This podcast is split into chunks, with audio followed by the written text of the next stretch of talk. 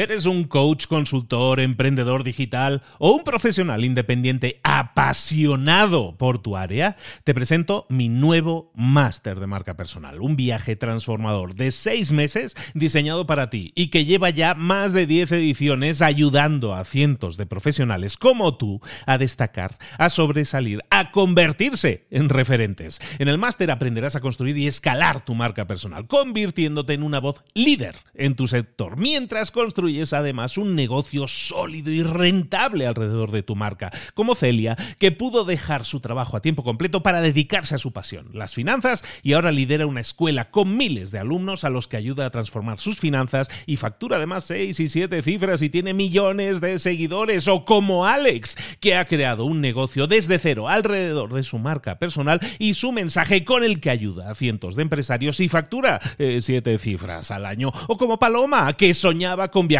por el mundo y que ahora vive como nómada digital con cientos de miles de seguidores y más de 17.000 alumnos. Gracias al máster, su sueño pasó de ser una idea a una realidad rentable y reconocida.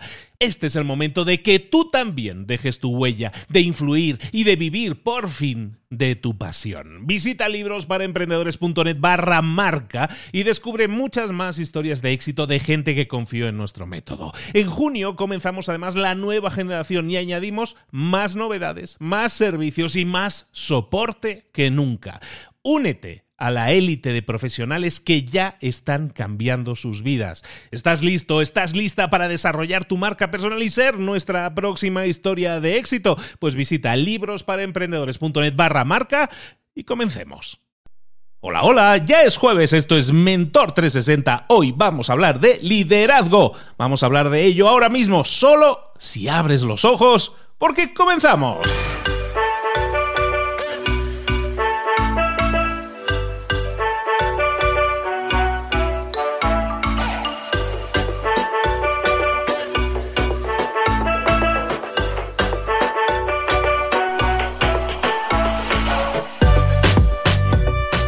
Muy buenas a todos, bienvenidos un día más a Mentor 360. Aquí estamos de nuevo compartiendo contigo cada día conocimiento de todos los mentores más potentes del planeta en español que te traen cada día claves, estrategias, tácticas, cosas que puedes poner en práctica siempre que quieras obtener resultados. Hoy te pido algo, un favorcillo muy personal que te pido. Y es que recomiendes esto a alguien que no lo esté escuchando. Nos encantaría seguir creciendo, seguir llegando a más gente. Estamos superando el millón de descargas al mes. Eso, para que algunos se haga una idea, es mucho. Es mucha gente. Estamos con decenas y decenas de miles de personas todos los días escuchándonos.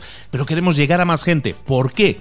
Porque el esfuerzo que estamos haciendo es titánico. Todos los días, un mentor, eh, contenido de valor, todos los días, todos los días, no es fácil. Y lo que queremos es crear esta, por llamarlo de alguna manera, y a mí me gusta pensar en esto como una gran biblioteca de conocimiento. Pero biblioteca en muchísimas áreas. Ya sabes que cada, cada mentor es especialista en una de esas áreas y estamos desarrollando contenido en cada una de ellas. Entonces, crear esta biblioteca y que la utilice mucha gente está bien, pero crear esta biblioteca y que la utilicen muchísima más gente estaría mucho mejor. Y ahí necesito de tu ayuda. Si cada uno de los que están escuchando consigue que otra persona nos empiece a escuchar, primero, muchísimas gracias. Segundo, vas a quedar como un campeón o como una campeona porque estás haciendo una gran recomendación, una recomendación de valor y eso nos permitirá crecer e impactar positivamente a mucha, a mucha más gente. Hoy tenemos mentor, como decíamos en la intro, de liderazgo. Vámonos con él. Vámonos a hablar con nuestro mentor del día. Hoy estamos hablando de nuevo de liderazgo y de nuevo nos llevamos ahora sí la mochila, todo el mate preparadísimo para irnos a Argentina a hablar con nuestro mentor de liderazgo. Nuestro queridísimo Leo Picholi. Leo, ¿cómo estás, querido? Buenos días. Hola Luis, ¿cómo te va? Acá estoy tomando mi mate. Espero que todos los, argentinos y paraguayos, sur de Brasil, Uruguay, en todos esos países se toma, se toma mate distinto, ¿no? Cada uno tiene su estilo, pero. Y a veces los extranjeros no lo entienden mucho, pero sí, fanático, fanático de mate. Buen día. Buenos días, encantadísimo. Bueno, muy mateados, estamos ya preparadísimos para hablar de liderazgo. ¿De qué vamos a hablar hoy, Leo? Algo que aprendí en mi carrera que nadie me enseñó, que es cómo un líder contrata gente para su equipo, cómo elegir gente para sumar al equipo. Y, voy a empezar, si me permitís, con Primero, un tweet de un famoso que vi recientemente, bueno, hace, hace unas semanas. Me imagino que a esta altura todos sabemos quién es Elon Musk. Lo debemos haber nombrado acá y más vale que lo sepamos, si no, sepámoslo, es importante. Es un loco que quiere llevarnos a Marte. Además de eso, maneja la empresa Tesla, que está fabricando autos eléctricos del que quiero uno ya. Si alguien quiere hacerme un regalo caro, un Tesla, súper bienvenido.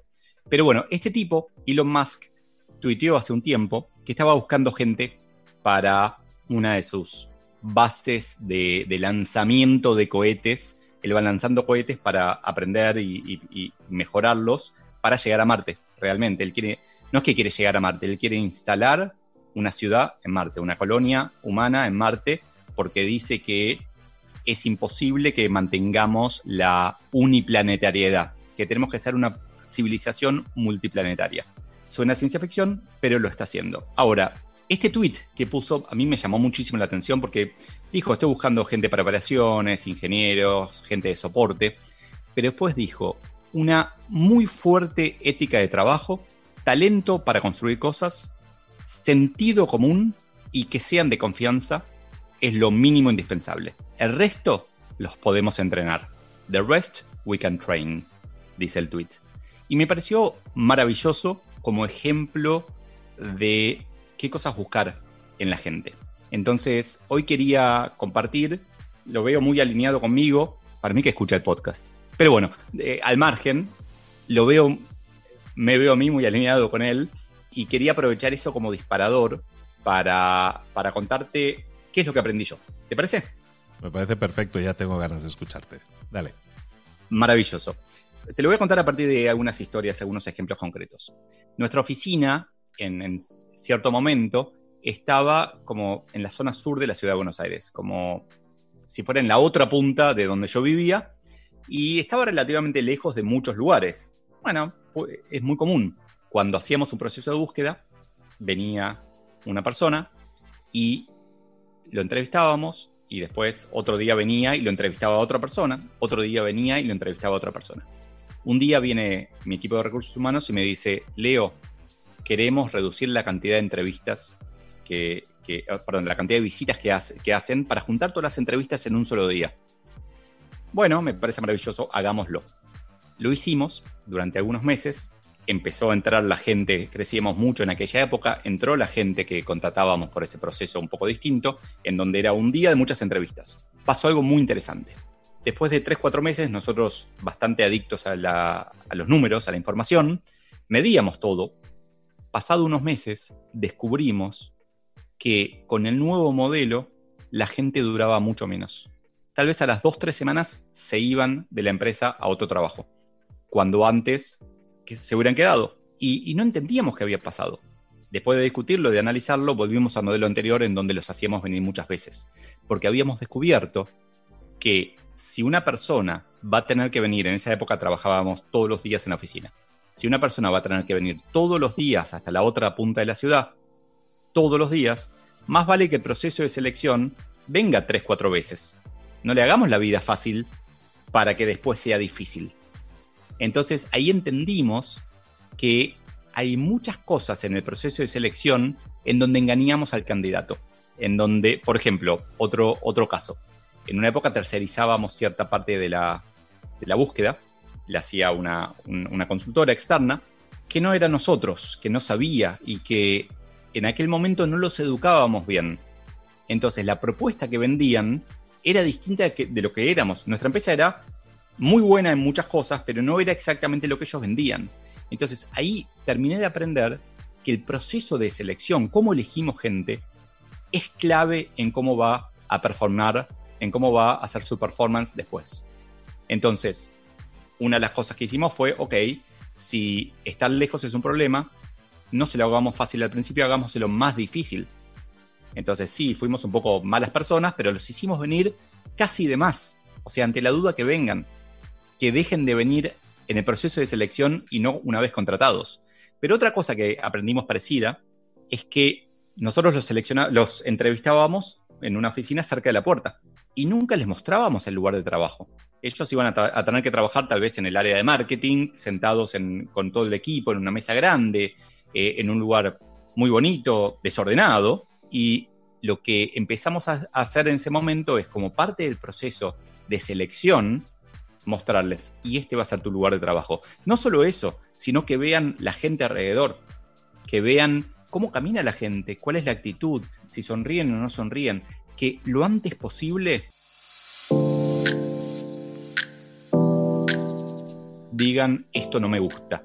Obviamente que lo hacíamos con la intención de que les encante, ¿no? Pero son como algunas, algunas acciones pequeñas que nos sirvieron muchísimo. En otro sentido, a ver, otra parte que, para mí fue un aprendizaje muy fuerte, yo no estoy entrenado para entrevistar gente, nunca me formé para eso, soy economista, no, no, hablo con gente naturalmente, pero tuve que aprender, porque una de las cosas que decidí en este proceso de mejorar cómo elegíamos a la gente fue que yo quería que todos los candidatos, antes de entrar a la compañía, pasen por una entrevista conmigo, con el gerente general quería que, por un lado, conocerlos, por otro lado, marcar un poco el terreno en cuanto a qué es lo que, cuál es el estilo en la compañía. Por ejemplo, eh, un principio de, trabajo, un valor de, la empresa era puertas abiertas. Entonces, para estar seguro de que sientan que las puertas estaban abiertas, yo quería que, me, que me hubieran hablado alguna vez. Venían con miedo, tengo una entrevista con el gerente general, ¿cómo puedes? Y venían, eh, de hecho, nunca, nunca dije, o sea, mi feedback siempre fue positivo, yo siempre confié en mi equipo dije, si ustedes creen que está bien, está bien, les agregué algún dato. No era un parte del proceso de selección ya, la persona estaba contratada, no lo sabía, pero venían con miedo, pero era muy, muy útil para marcar esa sensación, marcar esa, esa idea de que se puede hablar con el gerente general. Entonces, de vuelta, ese momento de, de búsqueda de gente, es maravilloso en cuanto a poder, en cuanto a, potencia, a lo que puede generar. Y, es gracioso porque en momentos de alto crecimiento como el que teníamos, ¿qué queríamos hacer? Queríamos contratar a la gente lo más rápido posible. Entonces, salteábamos eso y, con el tiempo aprendí que por favor, no, crezcamos más lento, pero no traigamos a la gente sin hacer, sin dar las señales que queremos dar. Entonces, fue un aprendizaje como un, un, una cosa de maduración, ¿no? Mía también, en donde yo quería crecer, traíamos gente, de hecho, lo que traíamos, la gente que traíamos eran amigos de amigos, amigos de empleados, que también tenía sus consecuencias terribles. No digo no contratar amigos, tampoco digo contratar solo amigos, pero era, se formaban camarillas, rumores, era, era una cosa. Lo siguiente que aprendí fue entonces cómo entrevistar a la gente, cómo hacer preguntas. Y me di cuenta de que yo soy muy fácil de convencer. A mí un vendedor me vende lo que sea. Un entrevistado bien entrenado también. entonces, no había pregunta clave, porque de, hecho muchas veces me pasa cuando alguien me pide ayuda para, para entrevistar o para ser entrevistado, me dicen, che, ¿cómo me preparo para esta pregunta? No había una pregunta clave. Era como que siempre me terminaba como enamorado de la persona. Y aprendí con el tiempo que es como casi, casi hay que hacer trampa cuando uno entrevista a gente. Uno, en verdad, lo importante no es lo que el otro va a decir. Lo que el otro va a decir es, el maquillaje, es cómo lo disfrazamos. Lo importante son las actitudes del otro. Lo importante es verlo caminar. Entonces yo normalmente esperaba en la puerta de mi oficina al candidato. Quería ver cómo venía. Quería ver si necesitamos para un puesto alguien que sea curioso. Es algo que muchas veces deberíamos buscar. De hecho, nunca, en general no veo en los, en los anuncios de búsqueda buscamos gente curiosa, pero yo busco gente curiosa. Un curioso, ¿cómo camina? Y probablemente camina mirando. Si hay un, cuadro con gráficos acá a la izquierda que había, mira y, dice, mm, ¿qué será ese gráfico? Si la gente está por ahí, mira para el otro lado a ver qué será.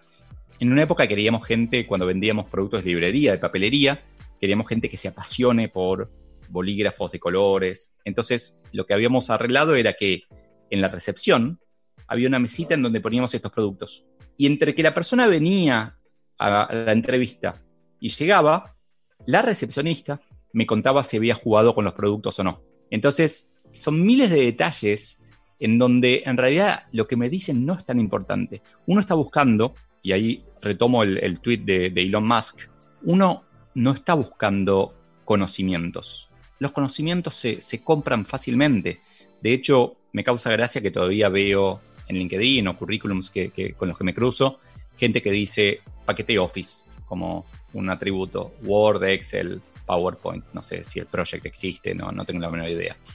Y yo digo, pero eso es, es un given, está dado, es como, no, no, sé sumar. No, ya. Y si no lo estuviera, tampoco me preocupa. No, a vos no te voy a contratar porque no sabes Word. O sea, yo te siento frente a Google Docs o frente a Soho Writer o frente a Word y lo aprendes enseguida. Es como la, lo mismo, y, hablo de eso básico, pero me pasa lo mismo con SAP.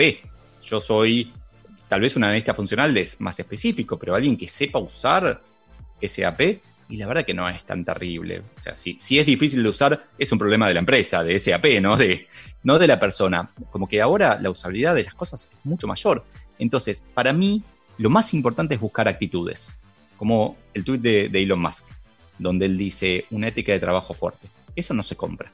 Eso viene o no viene. Y, el desafío es cómo encontrar criterios para evaluar eso en una entrevista o en una serie de entrevistas. Me pasó recientemente, tal vez algún oyente lo vio, para un proyecto que estoy haciendo estuve buscando un, editor de video, alguien que me ayude a, editar video. Ya está encaminado eso, pero lo que más me preocupaba no era la calidad de la edición. No estoy buscando un creativo increíble estoy buscando a alguien que cumpla las promesas. No quiero hacer videos increíblemente fantásticos. Para mí lo importante en esos videos, en ese proyecto, es el contenido, que lo, creo yo. Pero estoy buscando a alguien que si me dice el lunes está, o que esté el lunes, o que el viernes me diga no voy a llegar, te ofrezco el martes. Entonces, ¿qué hice? Entre las preguntas iniciales, yo siempre que hago una búsqueda, hago que, que la gente lo llegue en un formulario en Google y pongo varias preguntas. Y una de las preguntas fue una pregunta cerrada diciendo específicamente, cuando no puedes cumplir una promesa, ¿en qué porcentaje de las veces avisas con tiempo? Y había tres, cuatro opciones, pero no me importa ni siquiera la respuesta. Me importa que sepan en el proceso de búsqueda que eso es importante para mí. Entonces, cuando yo veo de Elon Musk que él está buscando gente con sentido común y talento para construir cosas, yo digo, wow, me encanta, quiero trabajar en esa empresa. Porque eso es lo importante para, para esa organización y eso es importante para mí.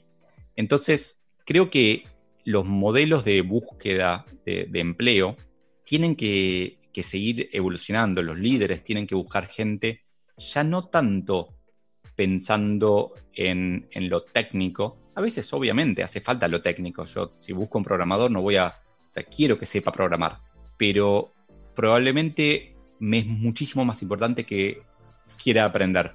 Entonces tal vez, en vez de hacerle una entrevista, lo desafío a aprender un lenguaje que no sabe y a hacer ese programita que dice Hello World, que, es lo primero que se imprimió con un programa, con ese lenguaje que con el que nunca había hecho, o lo desafío a alguna otra cosa, aprender algo distinto. Para mí fue muy rico el proceso de, de equivocarme, como todos los errores de, de los que uno aprende, de equivocarme y de contratar gente por lo bien que se han vendido, lo cual es maravilloso cuando contratas un vendedor, porque si se venden bien conmigo, van a vender bien el producto. Pero en la mayoría de las posiciones no quiero gente que se venda bien, sino quiero que gente que tenga ciertos atributos, ciertas, y no es conocimiento, sino es ciertas actitudes. Entonces, es difícil, pero para cada actitud hay una forma. El tema es ser, ser innovador, hacer las cosas distintas no preguntarle, sos, ¿tenés mucha atención al detalle? Hay posiciones que requieren mucho foco en el detalle.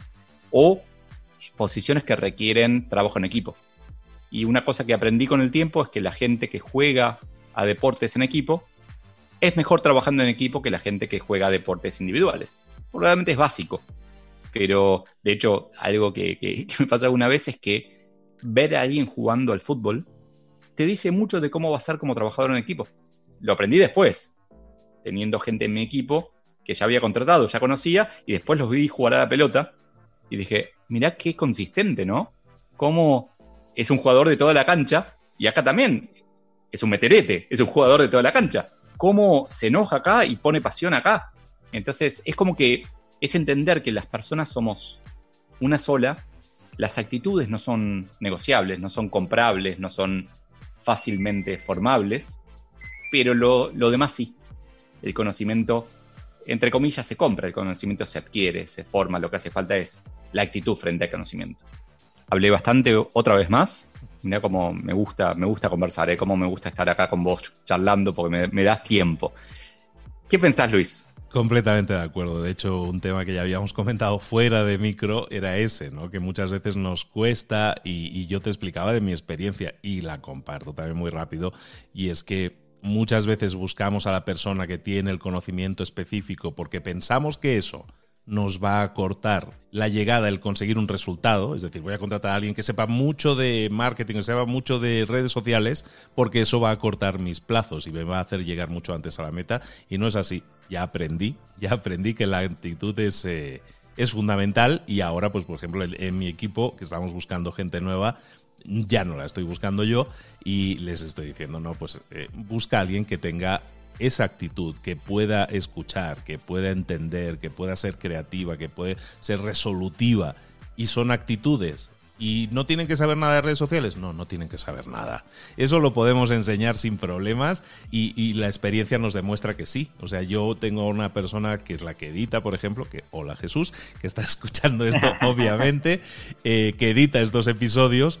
Y Jesús entró a trabajar conmigo sin saber ni haber editado nunca audio pero estuvo conmigo unos días, eh, yo comprobé que su actitud era la correcta y lo demás se enseñó y fue un proceso de enseñanza.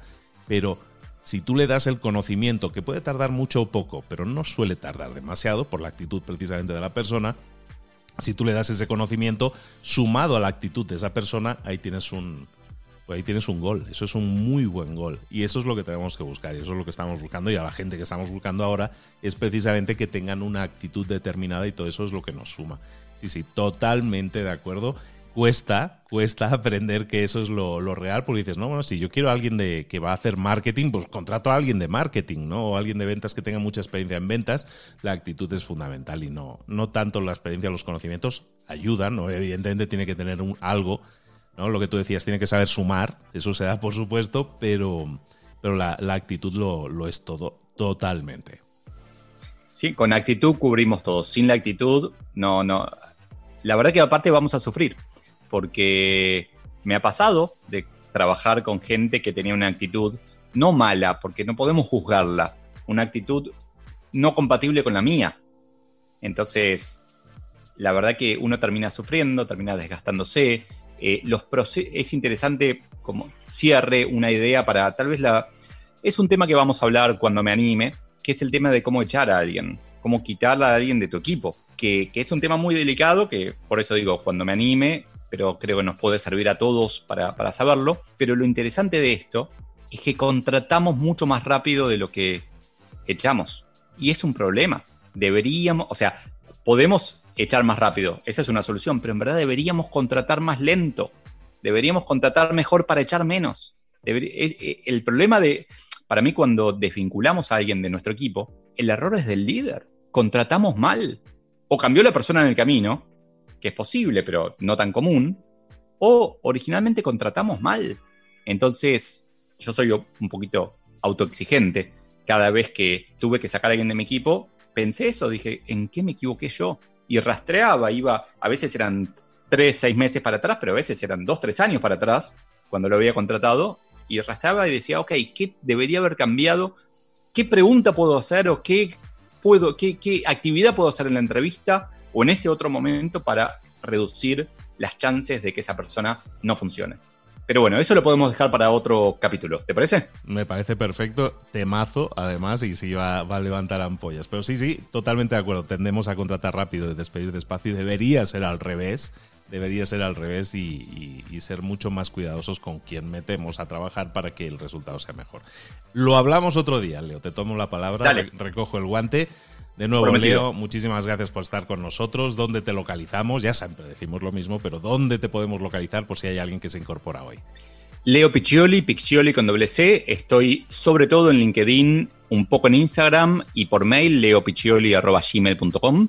Trato de contestar todo. Por suerte estoy recibiendo cada vez más feedback. Me encanta recibir feedback. Me encanta recibir feedback positivo. Y también me gusta, a veces, no abusen, pero a veces cuando me equivoco que me lo digan o que me sugieran incluso cosas para, seguir aprendiendo y profundizando. Perfectísimo, pues ahí tenéis todas las coordenadas de, Leo. Te esperamos muy pronto, querido amigo. Eh, seguimos hablando de liderazgo, que es la excusa para que hablemos de muchísimas otras cosas más. De nuevo, muchísimas gracias, nos vemos muy pronto. Gracias Luis, que tengas un lindo día.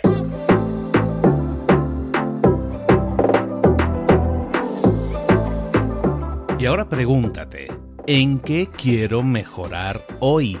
No intentes hacerlo todo de golpe, todo en un día. Piensa, ¿cuál es el primer paso que puedes dar ahora mismo? En este momento, quizás. A lo mejor te lleva dos minutos hacerlo. Si es así, ¿por qué no empezar a hacerlo ahora? ¿Por qué no empezar a hacerlo ya, en este momento? Ahora. Cierra los ojos. Respira hondo y repite, sé lo que tengo que hacer.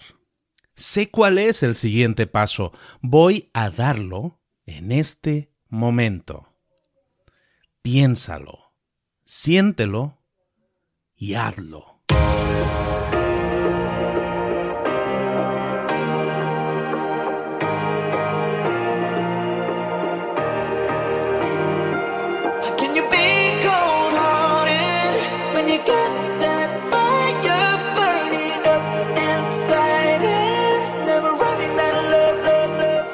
Cosas de las que hemos visto hoy ya las sabes. La mayoría del conocimiento que compartimos aquí ya lo sabes. Sabemos lo que tenemos que hacer, sabemos lo que tenemos que evitar, lo que no tenemos que hacer, todo eso ya lo sabes. El único problema es que no lo ponemos en práctica, no pasamos a la acción y es ahí donde te necesito a ti y a tu compromiso. Si una sola de las ideas que hemos comentado hoy resuena en ti, te llama a ponerla en práctica, entonces, define el paso más pequeño posible, el gesto más mínimo, y hazlo ahora mismo.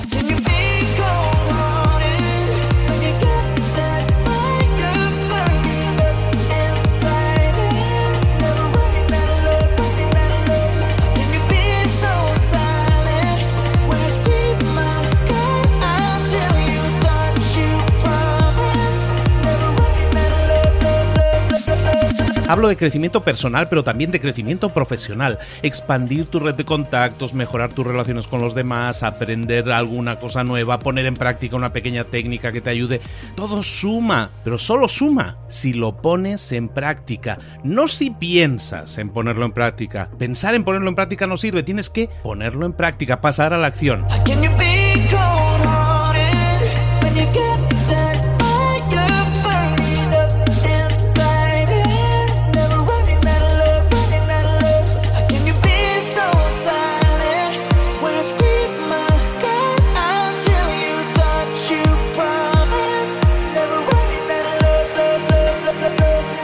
Acuérdate de este ingrediente secreto también. El ingrediente secreto es la actitud. Tu actitud. Tu actitud transmite.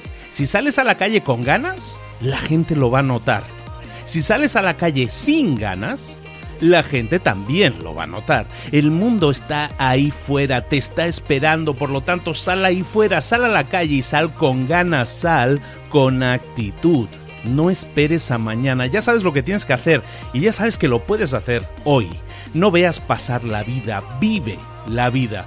Tienes las mismas 24 horas que tienen los demás, haz que valgan la pena. Entrega en estas próximas 24 horas tu mejor versión. Te esperamos aquí mañana para continuar creciendo. Te esperamos aquí mañana con más mentores, pero el día de hoy está completito delante de ti. Así que ponte en pie pisa fuerte, respira hondo, sal ahí fuera y conquista tu día.